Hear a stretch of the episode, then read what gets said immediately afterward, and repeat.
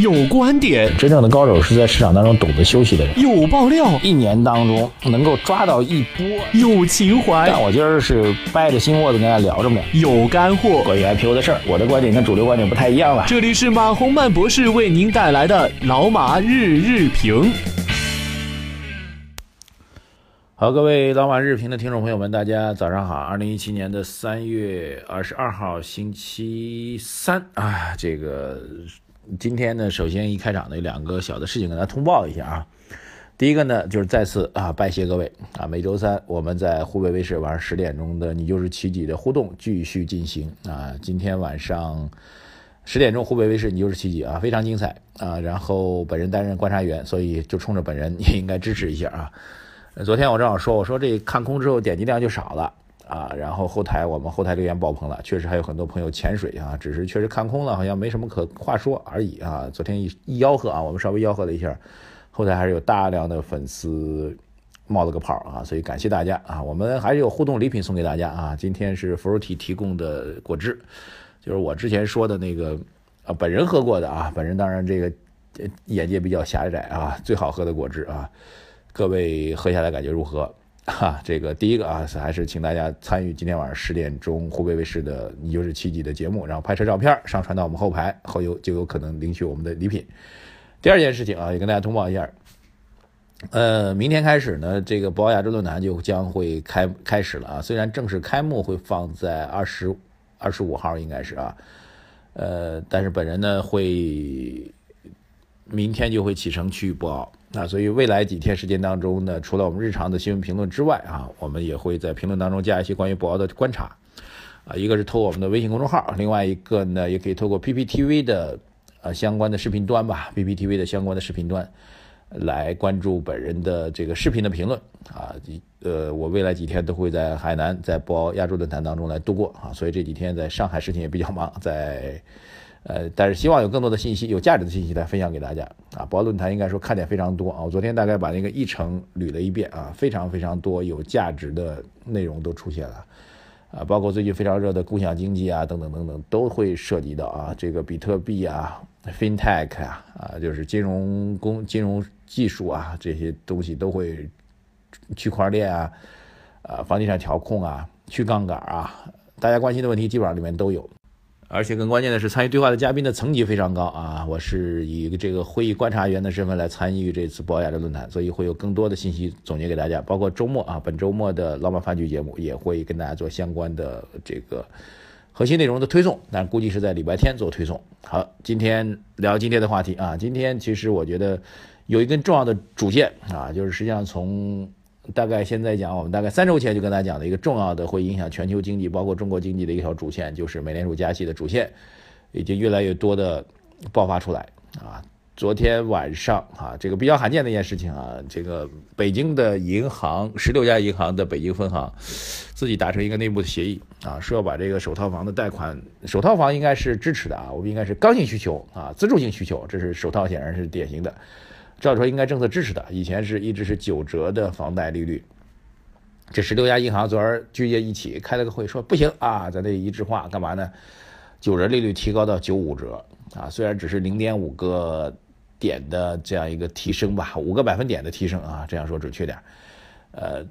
但是它的信号意义非常强烈，那就是对于房地产市场来说，不管你是自住型的刚需，还是具有明确投机型的，本来就要打击的啊，我们一定要。把这杠杆去到底，一定要限制货币资金进入到房地产市场啊！通过加杠杆、货币资金的形式，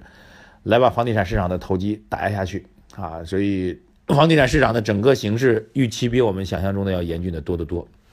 但这只是事件的一个表象啊！如果你只停留在房产看房产的话，那你把问题就看浅了。实际上，近期包括酸辣粉 SLF 啊，央行搞的麻辣粉 MLF 在内。啊，整个再包括这个以房地产为代表的信贷利率的提升啊，这个不只是首套房为代表啊，整个的信贷拿资金越来越难啊。那么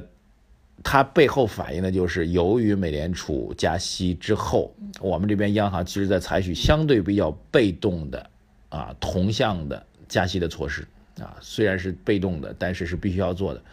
这种状况实际上它的主线就是美联储加息的事情已经比较深入的在影响中国经济了啊。房地产只是因为它本身又是去杠杆的重中之重，再加上这样一个背景，双重要素加起来，房地产成为了一个重所谓的嗯去杠杆的重灾区吧。那重灾区要加引号啊。另外一块比较重要的就是整个的中国必须要以加息的姿态来应对美联储的加息，所以这种状况之下，应该说美联储加息的这条线正在强化啊，这是。真正的影响已经出现了。第二个能证明美联储加息影响的，就是，呃，最近一段时间南下的资金啊，就是通过沪港通和深港通南下的资金正在明显增加啊。昨这昨天我们已经点评过了，大家也可以关注到。第三一个就是美国股市昨天是大跌的，因为缓过神来了。就是我我我上周在说嘛，就就冷不丁的你你。周四的凌晨，周三北京时间的晚上，美联储加完息之后，大家觉得哎，石头落地了，美联储由鸽派由鹰派转成鸽派了，那真是瞎扯淡，真的。那么市场冷静下来之后，包括 A 股和美股都冷静下来之后，发现哎，未未来还有很多次加息啊。目前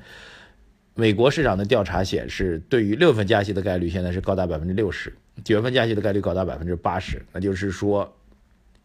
嗯，九月份加息基本上是板上钉钉的，那么六月份加息也是一个。大概率事件，百分之接近百分之六十了嘛，所以在这种情况下，你一掐指一算，至少今年有三次加息在后面等着。那美国经济到底是不是实质性复苏啊？这种就业数据转好，能不能持续？美国人自己心里也没底啊。你突然想发现，上周那次加息不是一个终结，它只是一个开端，这事儿就麻烦大了啊。放到全世界的话，美国一旦进入到持续加息的周期的话，每次都会坑一个这个经济体啊，包括当年的日本，包括这个当年的拉美，那是不是今年的中国？我们虽然打一个问号，但是你必须要重视这种风险啊！所以总的来说吧，我觉得以美联储加息为主线，